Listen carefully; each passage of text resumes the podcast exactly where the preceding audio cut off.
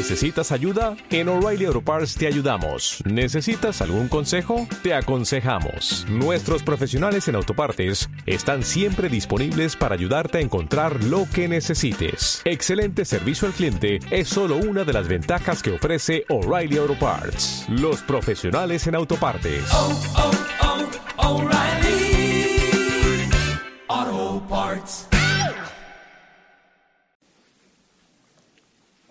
Hace algunas semanas atrás, la semana pasada, en el concierto, eh, eh, el concierto del coro, que precisamente celebrábamos eh, como parte de esta celebración por los 80 años del el- el nacimiento de esta iglesia en, Santiago. La denominación de esta iglesia se llama Alianza Cristiana y Misionera, es una iglesia evangélica y hace 80 años, especialmente los del sur, ¿no? porque esta iglesia es más, más antigua en el sur, creyeron que era importante venir a Santiago y ofrecer un espacio eh, con estas características evangélicas eh, al estilo aliancista en Santiago también. Y esta es la primera iglesia de la Alianza Cristiana Misionera que se funda en Santiago. Y estamos cumpliendo 80 años. Entonces el coro, del concierto del coro de hace una semana, este, celebraba eso. Y teníamos ocasión en el mismo concierto de reflexionar brevemente eh, sobre el texto de la Biblia y naturalmente lo que surgía de esta reflexión era la necesidad de hablar de cómo el antiguo mensaje se transmite en nuevas formas, ¿no? Y el coro era exactamente el ejemplo de lo que estábamos diciendo. ¿no? No lo habíamos pensado así, pero era exactamente el ejemplo de lo que estábamos diciendo. Nuevas formas comunican el mismo antiguo mensaje. Pero después pensaba que probablemente mientras dure la celebración de los 80 años vamos a estar hablando de eso porque de lo que se trata cuando uno celebra 80 años de la vida de una iglesia es de mirar atrás para dar gracias a Dios y luego rápidamente mirar adelante pensando en cómo avanzamos hacia los próximos 80 años, porque la iglesia de Jesucristo ya tiene más de 2000 y no llegó a los 2000 mirando solo para atrás. Miró a los 2000, llegó a los 2000 mirando hacia atrás, pero rápidamente mirando hacia adelante para preguntarse cómo avanzamos. En ese espíritu quisiera que pensáramos un poquito hoy día en el texto de segunda a Timoteo, capítulo 2, versículos 1 y 2, solo dos versículos en los que Pablo escribe a Timoteo con miras a proyectar la iglesia hacia el futuro. Miren ustedes cómo en, esta, en estos dos versículos, especialmente en el versículo 2, se repiten muchas de las ideas que durante este semestre vamos a estar discutiendo, vamos a estar dialogando y vamos a estar reflotando entre nosotros. Así que tú, hijo mío, for- fortalécete por la gracia que tenemos en Cristo Jesús. Lo que me has oído decir en presencia de muchos testigos, encomiéndalo a creyentes dignos de confianza, que a su vez estén capacitados para enseñar a otros. Algunos elementos que quiero mencionar de este, de este versículo, de estos versículos, tres elementos simplemente, para que los tengamos ahí dando vueltas en la cabeza, pensando cómo nosotros participamos de una u otra forma también en este, en este proceso de transmisión, en esta cadena de transmisión que es la Iglesia de Jesucristo transmitiendo el antiguo mensaje en nuevas formas. Lo primero que quisiera mencionar tiene que ver con a quienes se encarga la transmisión de este mensaje. Pablo dice a Timoteo, encomiéndalo a creyentes dignos de confianza. Algunas otras versiones dicen, esto encarga a hombres fieles, personas dignas de confianza. Por dos mil años, la fe cristiana se ha transmitido en una cantidad enorme de idiomas, en las culturas más diversas, creando las liturgias más creativas que uno puede imaginar. Y esto ha sido posible porque se ha encargado la transmisión a creyentes confiables, a personas fieles. Hay un desafío enorme que se nos presenta si queremos nosotros identificarnos con aquellos a quienes se les deposita o en quienes se deposita este mensaje a transmitir. Hemos de ser considerados creyentes confiables, hombres y mujeres fieles al Señor. Fíjense ustedes que en el siglo I, en la, en la época en que esto se está escribiendo, de una gran cantidad de creyentes, no todos, se sospechaba, no todos iban a permanecer fieles al Señor, porque los riesgos eran muchos. La posibilidad de ser expulsados de la sinagoga, la sinagoga no era solo un lugar de culto, era la posibilidad del intercambio comercial, era la posibilidad del ascenso social, la sinagoga era un espacio importante de la vida de estas primeras comunidades judías y estos primeros cristianos todos eran de matriz judía. Por lo tanto, si me hacía cristiano, corría el riesgo de ser expulsado de ese espacio donde conseguiría trabajo, donde podría conseguir buenos vínculos, eh, vínculos de honor que permitieran ubicar bien a mis hijos e hijas no para todos, de hecho para casi ninguno, era un buen negocio hacerse cristiano. Esto encarga a hombres y mujeres confiables, era una forma de decir a personas que no van a dejar de ser fieles a la vuelta de la esquina cuando las vicisitudes de la vida los confronten con nuevas realidades. ¿Y qué de las persecuciones? Por hacerse cristianos muchos eran perseguidos, entraban en mala fama. Muchas personas además probablemente eran cristianas cuando eran solteras, pero y bueno, ¿y qué va a pasar cuando sean casados y tengan que cuidar de una familia? Y entonces el peligro aumentaba y tal vez ahora que son casados no querrían seguir siendo cristianos. Esto encarga a personas, a creyentes que sean confiables.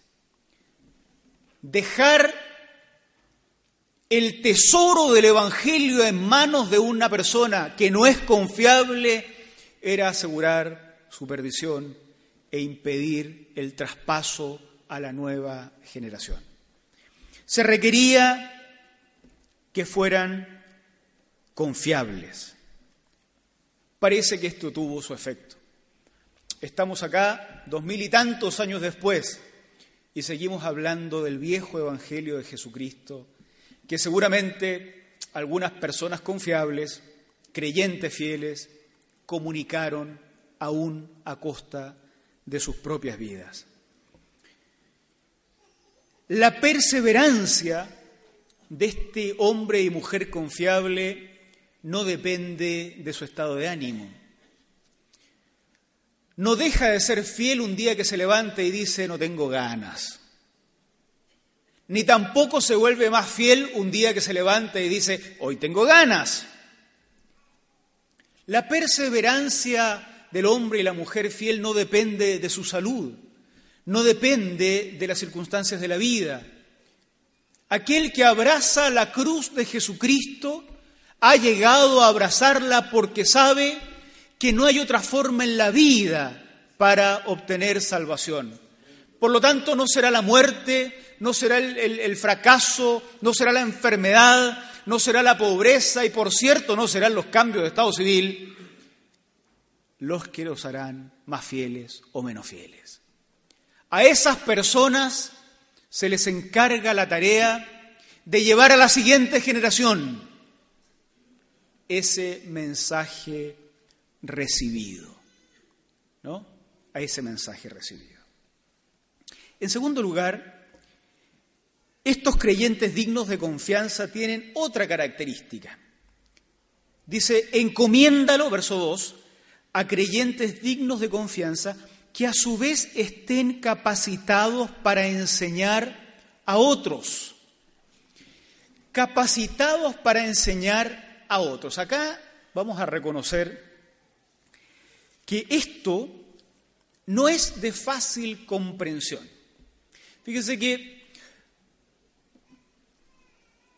nosotros, en pleno siglo XXI, evaluamos a un profesor eh, que es buen profe y uno dice, este tipo sabe enseñar, esta chica sabe enseñar, es bueno para enseñar, tiene el don de enseñanza, decimos cuando nos ponemos más espirituales, tiene el don de enseñanza. Sobre la base de cierta observación de cuestiones que no son siempre las que estaban en juego en el siglo I cuando se escribieron estos textos. De repente alguien hace un buen PowerPoint y uno dice, ah, este tiene el don de enseñanza. Usa bien el computador, ah, sabe enseñar. Bueno, no estamos realmente seguros de qué significa tener capacidad de enseñar en la época en que se está escribiendo eh, la carta, la epístola. No estamos completamente seguros hay algunos indicios que tendríamos que tomar en cuenta. Por ejemplo, esta es una cultura oral. Un 3%, lo hemos dicho, un 3% de la población sabe leer y escribir y normalmente pertenece a los estratos sociales más elevados. Muchos de ellos no son de los seguidores habituales de Jesucristo. Así es que encontrar a alguien que sepa enseñar si es que supone saber leer y escribir, es encontrar a alguien que sea parte de una élite en el siglo I. Pero no estamos completamente seguros. Porque por ser una cultura oral, las competencias para enseñar probablemente sean otras. No sé si alguno de ustedes alcanzó a tener parientes cristianos analfabetos que no sabían leer y no sabían escribir. Y la manera en que transmitían el mensaje era de memoria. Yo conocí predicadores de, memoria. En las calles en Osorno había un señor que alguien le leía la Biblia y él la predicaba en la calle. Y predicaba textos enteros, así largos, y repetía cosas, él nunca los había leído. Alguien se los leía. Pero llegué a tener una tía abuela ya que estoy contando historias familiares, que recitaba de memoria el Salmo 119. Ella no leía, sus, hijos probablemente se lo, se lo leían. Y lo repetía entero, claro, nos tenía una mañana y media escuchando el Salmo 119, porque ustedes saben que es el capítulo más largo de la Biblia, enorme. Lo recitaba entero. Yo creo que en esa época yo mismo no era consciente de lo que significaba que alguien memorice una porción tan larga. Todos los chicos de la escuela dominical memorizábamos salmos y hacíamos competencia, pero nadie memorizó nunca el Salmo 119. Una cultura oral probablemente requeriría de sus maestros capacidades de memorizar porciones gigantescas de la escritura, como es el caso de los rabinos, que algunos piensan que podían repetir o escribir incluso, en el caso de los que sabían escribir de memoria, el Pentateuco completo. no estamos seguros de qué competencias debiera tener aquel que es apto para enseñar en el siglo I, en general. Pero de una cosa estamos seguros. Debía poder decir en su presente lo que había oído en su pasado. ¿Se entiende esta idea? Los dichos de Jesús fueron dichos en arameo. Los escritores del Nuevo Testamento escribían en griego. Si hubieran escrito en arameo, nadie entiende nada. Aquel que era apto para enseñar, que tenía capacidades para enseñar, si había una cosa que se le pedía, tal vez se le pedían más, pero no sabemos, ¿no? Si había una cosa que se le pedía era que pudiera decir de forma actualizada el mensaje que había escuchado en su pasado. Si lo escuchó en otro idioma, que pudiera decirlo en el idioma de los hermanos y hermanas a quienes se les estaba ahora comunicando. Si lo escuchó en el mismo idioma, pero en otra época, se le requería que pudiera actualizar el mensaje, las palabras, la forma, para que las nuevas generaciones pudieran entenderlo. Si el mensaje antiguo no se comunica en nuevas formas, se corre el riesgo de que los nuevos auditores no lo entiendan. Y en ese caso, la cadena se rompe. Esa es la razón por la cual la Biblia se tradujo a nuevos idiomas y por la cual los eh, nuevos idiomas se siguen revisando para que las versiones del castellano antiguo comiencen a ser versiones más actualizadas y que las nuevas generaciones entiendan la misma palabra de Dios. Se trata de un contenido antiguo transmitido en nuevos escenarios. Pero entonces aquel que es apto para enseñar debe conocer no sólo el pasado del mensaje que oyó, sino que debe ser un profundo conocedor del presente. Se requiere que el que tiene la tarea de transmitir el mensaje conozca profundamente su presente, porque si no conoce su presente, entonces hablará un discurso que su presente no entendería y el mensaje dejaría de transmitirse.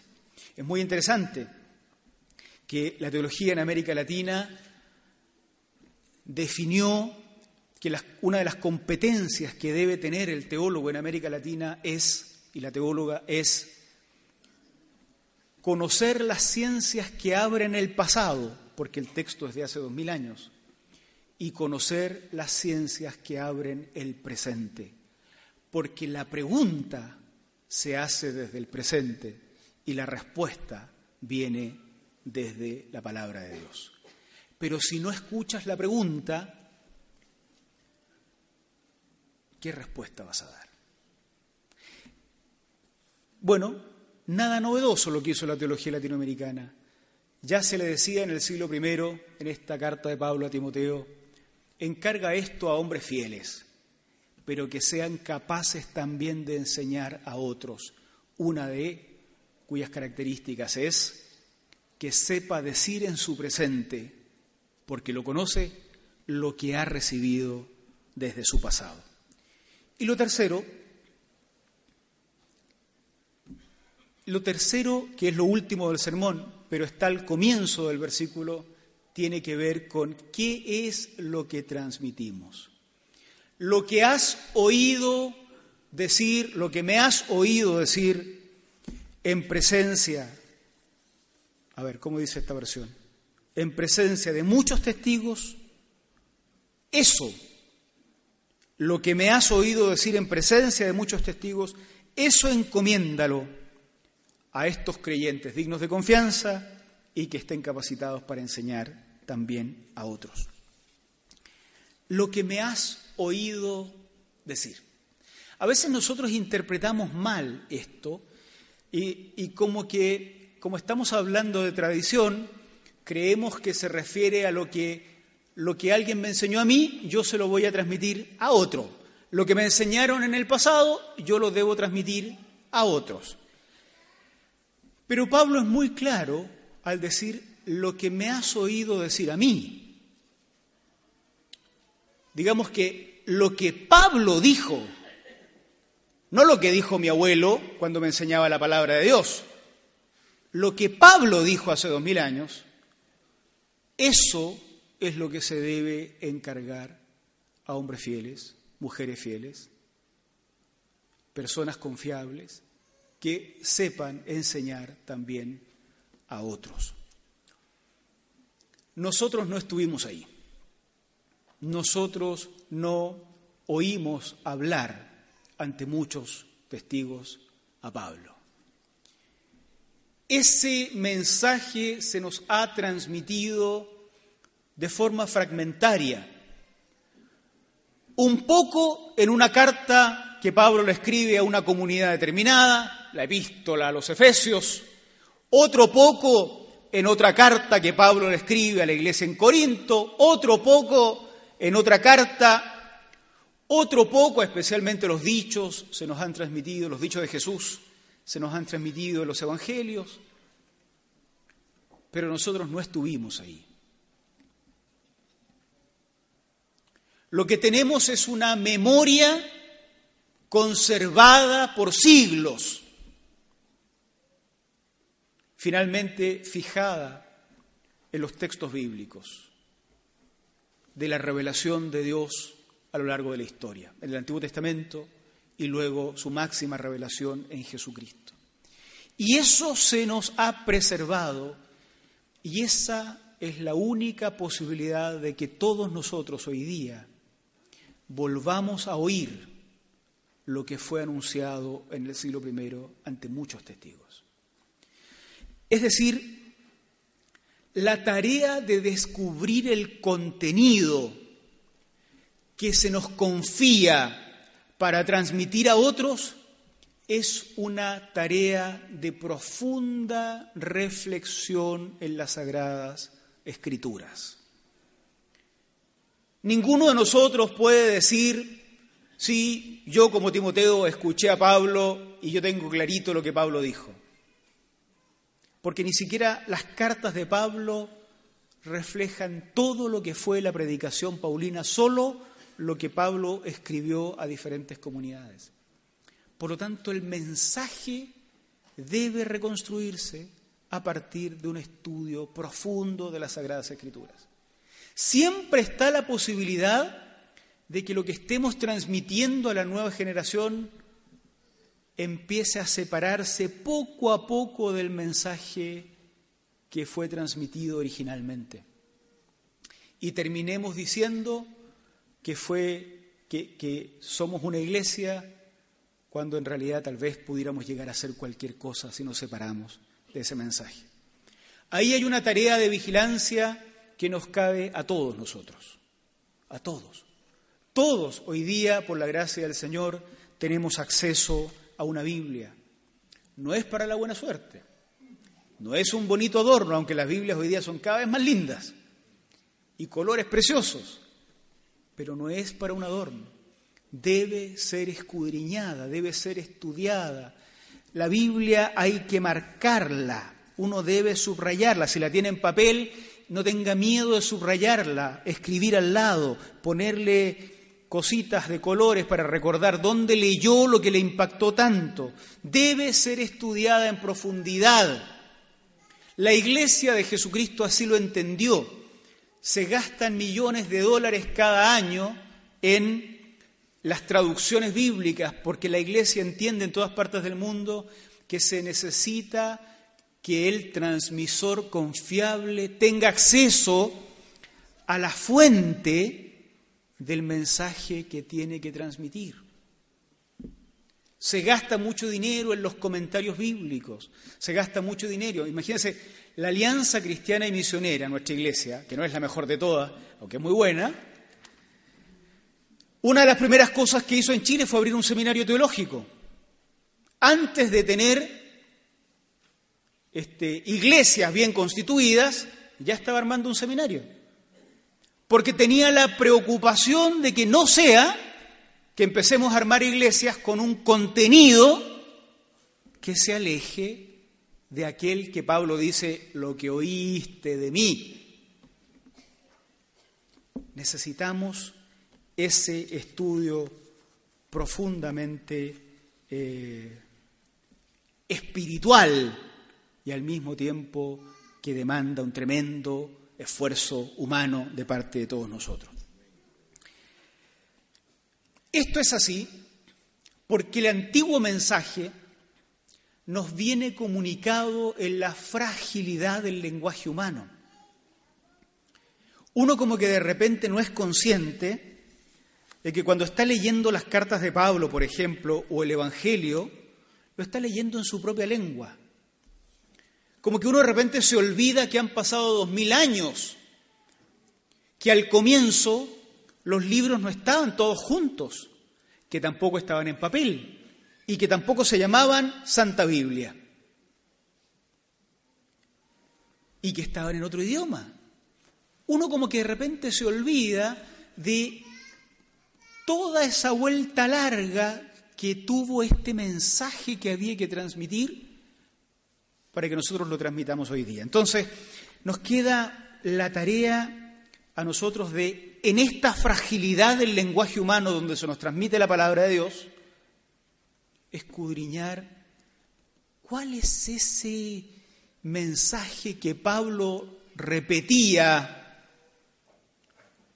ante muchos testigos, en presencia de muchos, y que Timoteo habría oído y ahora debía encargarlo a otros.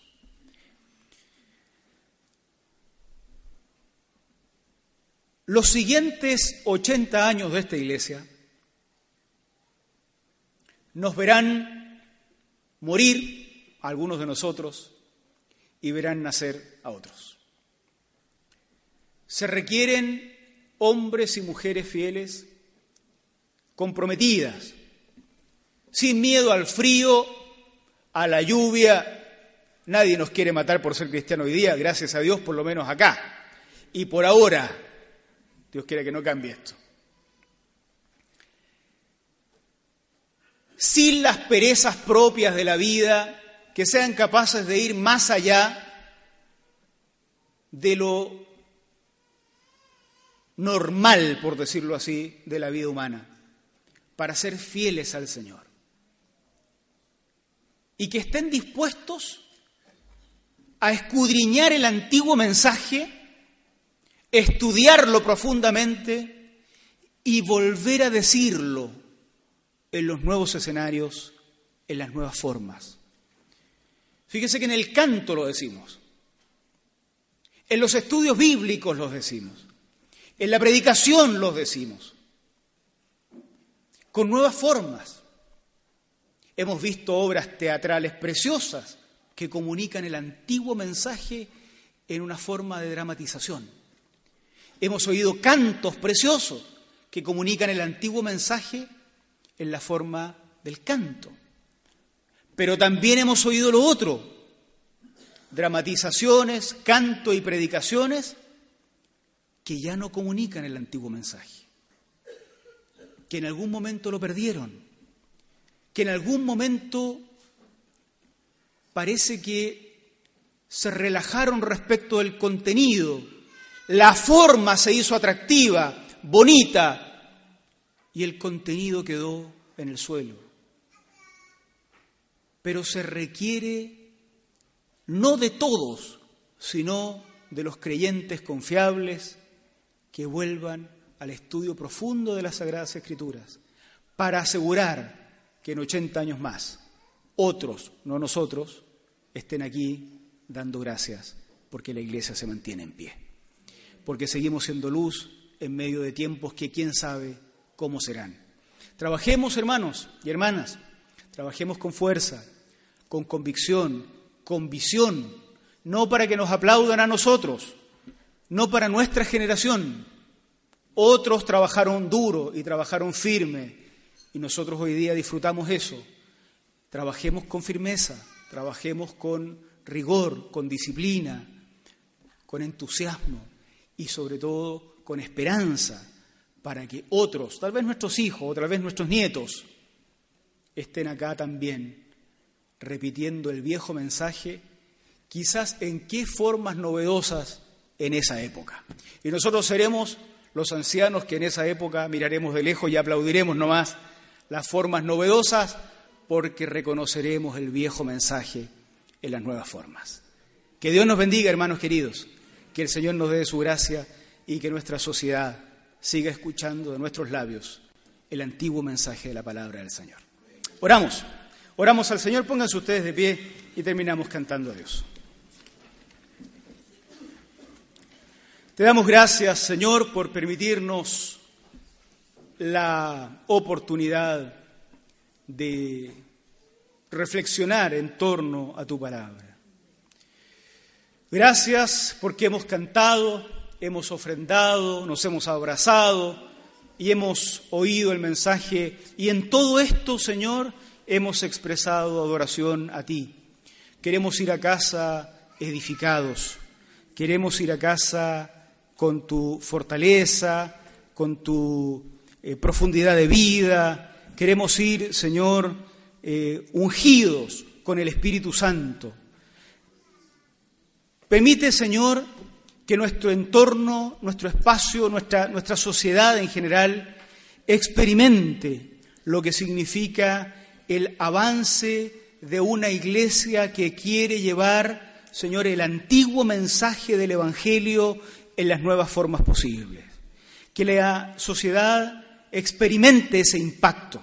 En esto de ser una iglesia, como nos decimos nosotros, metropolitana, ayúdanos, Señor, a hacer luz en estos tiempos.